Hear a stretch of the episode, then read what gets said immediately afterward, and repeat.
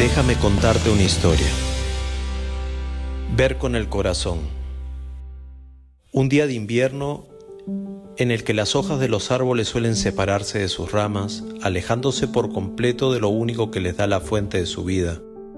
Estaba yo enfrente de un grupo de muchachos a los que desde hace tiempo acompañaba en la catequesis. Estos jóvenes, como suelen ser algunos, estaban en su mayoría distraídos y era muy difícil captar su atención. Intentaba hablarles sobre la fe y por momentos lo conseguía, pero lamentablemente yo mismo iba perdiendo la fe en que todo esto valiera la pena. Finalmente me decidí a hacerles una pregunta y la hice como quien plantea un reto. ¿Quiénes son los valientes que piensan que es necesario ver para creer?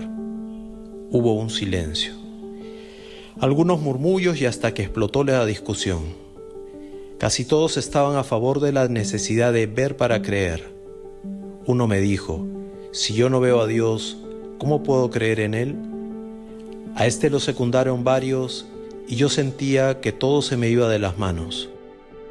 Finalmente la más pequeña del grupo, Luciana, se levantó solemnemente, caminó hacia donde yo estaba y girándose hizo que todos se callaran. La gente aceptó la orden.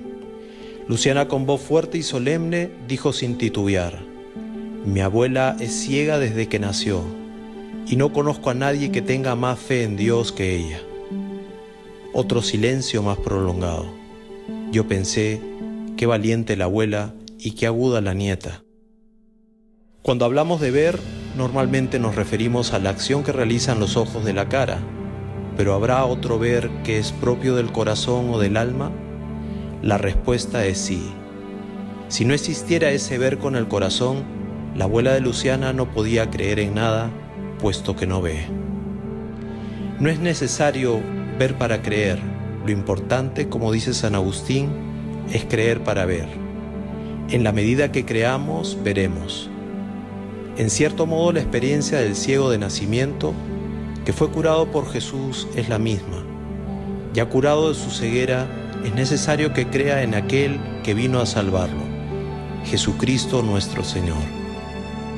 Hoy te invito a que mires con los ojos del corazón, que ejercites esos ojos para que después los de la cara puedan también estar capacitados para ver.